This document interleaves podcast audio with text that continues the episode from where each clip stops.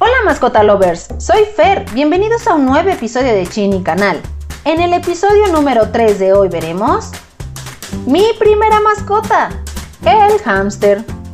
Como recordarás en el episodio anterior de Chini Canal, titulado Mi mascota ideal, aprendimos qué especies de mascotas son compatibles conmigo y con mi forma de vida. Probablemente esperaban que hablara del perro o del gato. Relax, relax, claro que hablaré de ellos, pero ahorita lo que me interesa es que conozcas otras especies. En esta ocasión hablamos del mundo de los roedores. Es importante que sepas que antes de su llegada debes de tener su hábitat listo y la alimentación que le darás, pero me importa también que sepas que existen varias especies de hámster. Deberás elegir el correcto para ti. En total existen 24 especies de hámster, pero solo 5 se pueden tener como mascota. El primero de ellos es la especie llamada Robo es el más pequeño de los enanos, midiendo tan solo 5 centímetros en su etapa adulta. Pesa 25 gramos, es súper curioso y súper ágil. Les encanta excavar, tienen un promedio de vida de 3 años y medio y esta especie en particular está recomendada solamente para dueños experimentados. Al ser tan pequeño y tan ágil, puede escaparse muy fácilmente. Debe vivir solo. El siguiente es el chino, llegando a medir de 10 a 12 centímetros. No forma parte de los hámster enanos y llega a pesar hasta 45 gramos. Es cariñoso, es sociable, es muy dócil y muy activo. Ama trepar. Es importante que si lo vas a adquirir, tengas mucho cuidado de cómo va a ser su hábitat, de preferencia que no esté hecho de rejitas, sino de paredes lisas. Este hámster parece un ratón porque su cola es un poco más larga a, diferencia de los demás hámster. Llega a medir su colita como 4 centímetros, pero no te preocupes, él sigue siendo un hámster, no un ratón. Llega a vivir hasta 3 años y de igual forma debe vivir solo. El hámster Campbell llega a medir de 6 a 12 centímetros. Forma parte de los hámster enanos con un peso de entre 30 a 50 gramos. Si lo vemos desde arriba, tiene la forma de un 8 es tranquilo, aunque suele ser agresivo cuando se asusta o se siente amenazado. Te puedo decir que no está recomendado para niños ya que llega a ser muy nervioso. Hay que tener mucho cuidado con la manipulación de cualquier hámster. Hay que empezar de poco a poco, que vayan oliendo nuestra mano, después ir dando premios con nuestra mano para que vayan adquiriendo confianza. Este hámster llega a vivir hasta dos años, es súper activo, súper ágil y de igual manera debe de vivir solo. Este hámster sí está únicamente recomendada también para gente experimentada por el tipo de temperamento que tiene. Ahora, el hámster ruso llega a medir de 7 a 11 centímetros. Es el segundo hámster de la familia de los enanos más pequeños. Mide, digo, pesa de 35 a 50 gramos. Si lo vemos desde arriba, tiene la forma de una O, por lo que sabrás que es un poco regordete, es dócil y cariñoso, sí pueden tenerlo los niños, pero igualmente siguiendo las precauciones a la hora de convivir con esta mascota. Le gusta mucho esconderse, es súper ágil y debe de vivir solo. Su media de vida es de los dos años. Y por último, porque es el más popular entre los hámster, sería el alma de la fiesta en un mundo de hámster donde todos se llevaran súper bien. Claro que no es así. Es el hámster sirio, midiendo de 13 a 15 centímetros. Pesa de 120 a 180 gramos. Llega a vivir un promedio aprox de 3 años y medio. Existe una gran variedad de colores, texturas, pelo corto, pelo largo, satinado, rizado. Es cariñoso, afectuoso y simpático cuando ya te conoces Sí está recomendado para niños, pero siguiendo las mismas instrucciones del hámster ruso, poco a poco. Hay que irlos conociendo poco a poco porque si no podemos sobreestresarlos y dejarlos traumados. Él sí necesita un pequeño espacio en casa, un espacio obviamente controlado donde no se pueda meter en, lugares del que no los podamos sacar o que muerda cables o algo así, pero sí gusta de pasear. La, la bolita que promueven no es lo más recomendable puede generar ciertos problemas en nuestro hámster, tanto físicos como mentales. Ahora, quiero hablarles un poquito sobre la hibridación, cosa, tema que es súper importante aquí en México, porque aquí en México nos venden un hámster híbrido como hámster chino.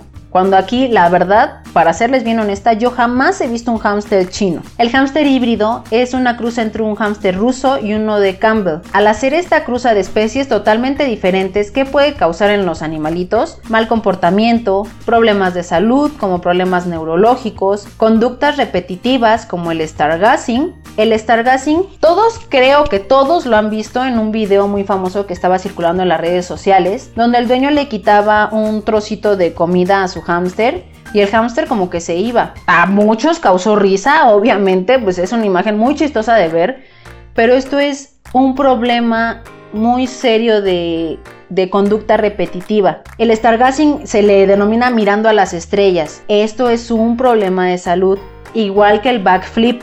El backflip es cuando los hámster brincan hacia atrás.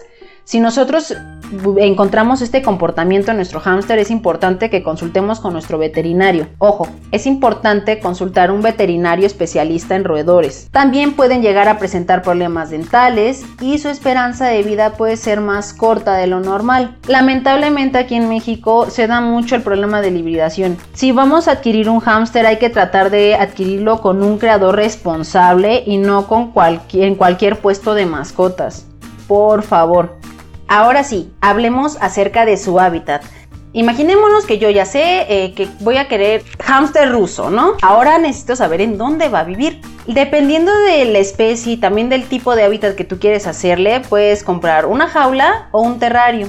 La jaula, ten mucho cuidado que sea una jaula bastante amplia no que sea solamente hacia lo alto. Existen muchas jaulas para hámster que son hacia lo alto. Esto les proporciona mucho estrés porque el espacio sigue estando muy reducido. Y por otra parte, los terrarios que pueden ser hechos con cajas plásticas, una pecera grande o con muebles de madera.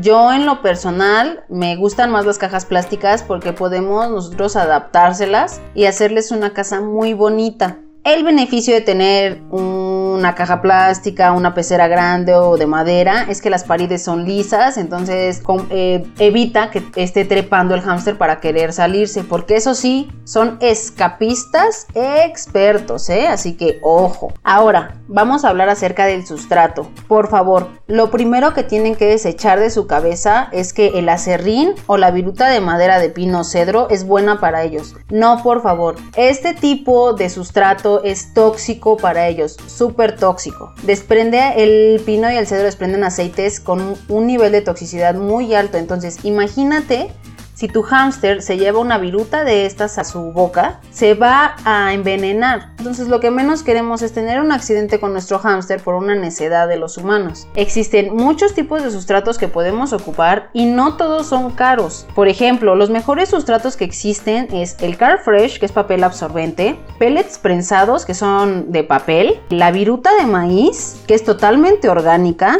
y existe también un último sustrato que más que como que más que sustrato se ocupa como para hacer el nido del hámster, o sea, su lecho de en donde duerme, que es con el papel de cocina. Entonces, tenemos varias opciones para que ellos puedan vivir sanos, felices y tranquilos. Ahora, ten en cuenta que la profundidad del sustrato debe ser de 15 centímetros. Como te comenté en un poquito antes, les gusta excavar. Algunas de las especies les gusta excavar, entonces lo mejor es que puedan hacerlo.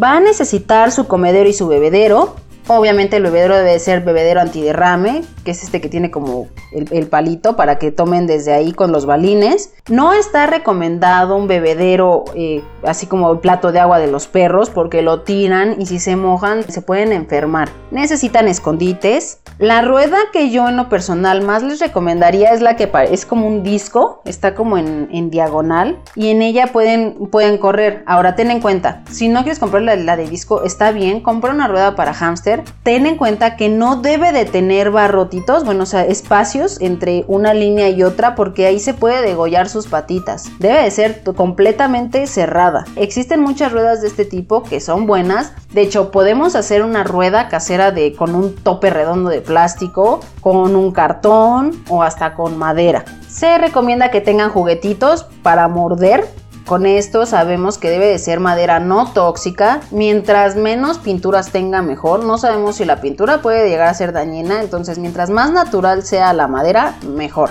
Necesitamos decoración como túneles, puentes, columpios, etcétera, que igualmente no sean tóxicos. De hecho, este tanto los juguetes que son como para morder como la decoración que le pongamos podemos hacerla nosotros y así aseguramos que no va a ser tóxico para nuestro hámster. También en algunos casos es recomendable tener una plaquita térmica, la más pequeñita de todos, pero esto solamente, ojo, si la zona en la que nosotros vivimos es una zona de, de bajas temperaturas. De lo contrario, no es necesario. Hay que estar monitoreando muy bien la placa térmica.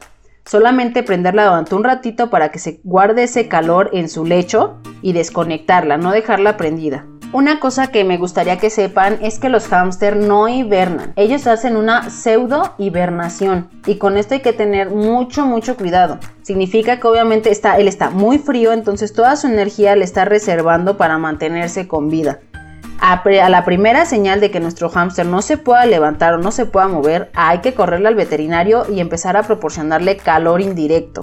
Como les comenté anteriormente, los hámster necesitan juguetes para morder ya que necesitan desgastar sus dientes. Sus dientes a lo largo de su vida no dejan de crecer, por eso es que es tan necesario que ellos roan para seguir desgastándolos. Ahora, hablemos acerca del alimento. Ellos dentro de su, alimentación balanceada debe tener proteína, fibra, vitaminas y minerales. Existen mezclas que venden en las tiendas de mascotas que traen semillas, cereales, fruta deshidratada, frutos secos. Pero tengan en cuenta que esto no es lo más recomendable. Normalmente las bolsitas que nos venden de alimento para hámster no es un alimento muy balanceado porque ellos tienden a padecer mucho de diabetes. Entonces, ojo, si nuestra mezcla trae fruta deshidratada, trae muchísimo, o sea, trae mucho azúcar, el consumo de, fruta está limitado a tres frutas por semana. Imagínate que le estés dando diario fruta. Puedes ocasionarle, que, eh, ocasionarle la enfermedad de la diabetes. Nosotros podemos hacer una mezcla casera. Nuestra mezcla, nuestra mezcla casera les voy a dejar nuestras redes sociales porque en las redes sociales de Face y de Instagram voy a subir la cantidad que se le debe de dar de cada, de cada cereal, de cada grano, para que sea un alimento balanceado. Agregado a este alimento balanceado hay que complementar con fruta, muy poca y vegetales. Y además, obviamente, una proteína extra. Se va a limitar a una verdura por día, tres frutas por semana y una proteína por semana. Nada más. Pero te digo, eso te lo voy a dejar en las redes sociales. Si de verdad te interesa tener un hámster sano y feliz, te recomiendo muchísimo que lo vayas a checar a mis redes sociales. Ahora, hablando de las porciones, el hámster sirio, que es el hámster más, más grande, va a comer una cucharada de té al día. Los enanos, media cucharada de té al día. Como te decía en el episodio 2, es importante que los hámsters tengan libre demanda de comida, pero solo yo te recomiendo que sea por día. O sea, si pones su cucharada en la mañana, su cucharada de té de comida y al día siguiente retiras y vuelves a rellenar. ¿Para qué? Para poder ir controlando el peso de nuestro hámster, para ir viendo, probablemente es demasiado, ah bueno, le quito un poquito. Aquí lo que queremos es un hámster sano y feliz, no un hámster gordo que no se pueda mover. Igualmente, acerca de la fruta apta, la verdura y la proteína que puede comer, te lo voy a dejar todo en, nuestras redes sociales para que puedas tú checar qué frutas, qué verduras y qué proteínas son las que puede comer tu hámster y las proporciones en las que lo puede comer.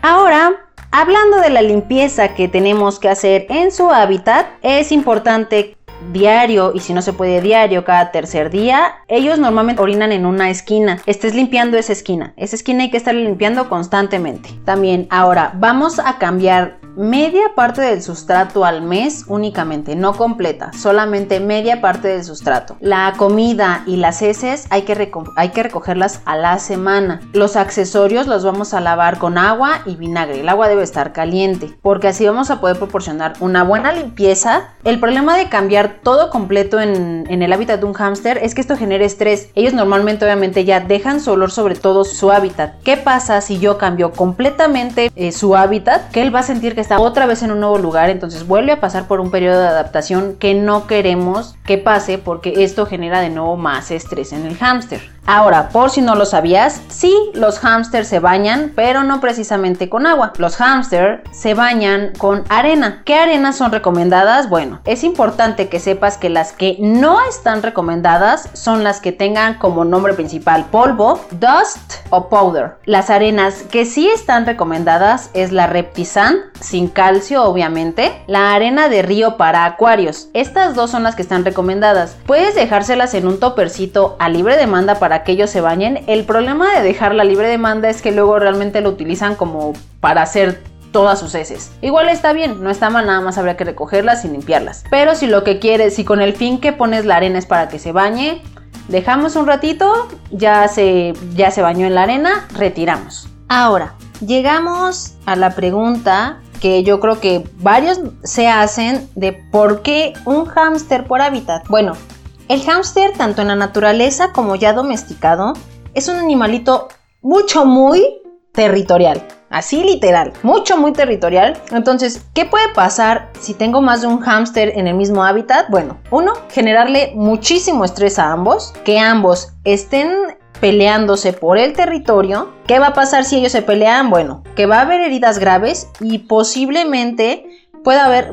hasta muerte de alguno de los de los inquilinos del hábitat. En la cuestión de tener un macho y una hembra, ¿qué nos va a asegurar? Bueno, una reproducción irresponsable, que la hembra pelee con el macho por las crías. Esto también puede terminar en muerto de alguno de los inquilinos de nuestro hábitat, que es lo que no queremos. Por favor, si entiendan bien como esta parte, porque es irresponsable el tener dos especies de ham, o sea, bueno, dos hámster en un mismo hábitat de verdad es generarle mucho estrés. El animalito nunca va a estar feliz, nunca va a estar tranquilo, nunca va a estar sin estrés. Entonces, definitivamente, un hámster por un hábitat. Si en verdad te encantan estas mascotas, bueno, plantéate un hámster por hábitat. Tengo uno en esta caja, tengo este en la otra caja.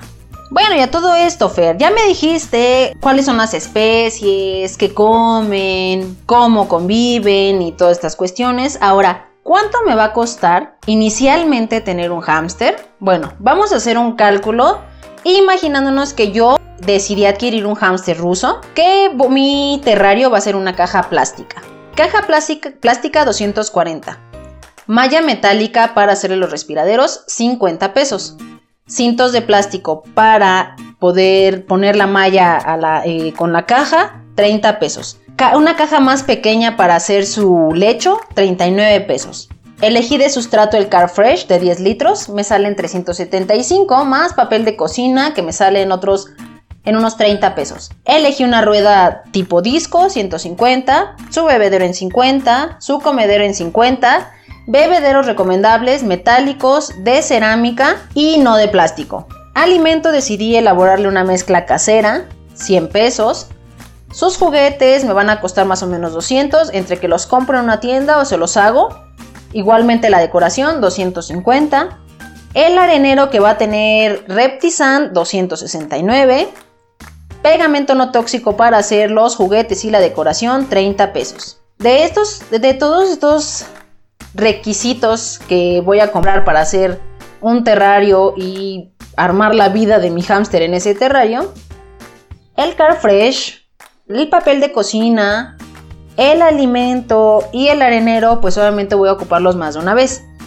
Pero me da un total de una inversión para mi mascota de 1850 pesos. Estos 1850 pesos son sin contar el precio que va a tener mi hámster. Ojo, es una lana. Por eso es que hay que estar totalmente seguro de si en verdad estoy listo para tener una mascota. A esto le vamos a agregar visitas periódicas obviamente con el veterinario que probablemente me cuesten de 200 a 600 pesos. Un animalito no es que esté calculado en cifras, pero realmente sí tenemos que ser consciente que es, conscientes de que es un gasto, que es un gasto que nosotros decidimos adquirir porque vamos a responsabilizarnos por nuestro hámster. Ahora sí, ya estás listo para llevar a casa a tu nuevo hámster. Elige su fabuloso nombre y recuerda seguirme en mis redes sociales. Encontrarás más info acerca de la alimentación y cuidados del hámster. quiero dar un especial agradecimiento a la página de Facebook Mundo Hamster. En verdad es una comunidad súper padrísima porque aprendes muchísimo sobre los cuidados del hámster. Te recomiendo que lo sigas. Sígueme escuchando y si te gustó este episodio, ayúdame a compartir. Nos escuchamos la siguiente semana. ¡Chao!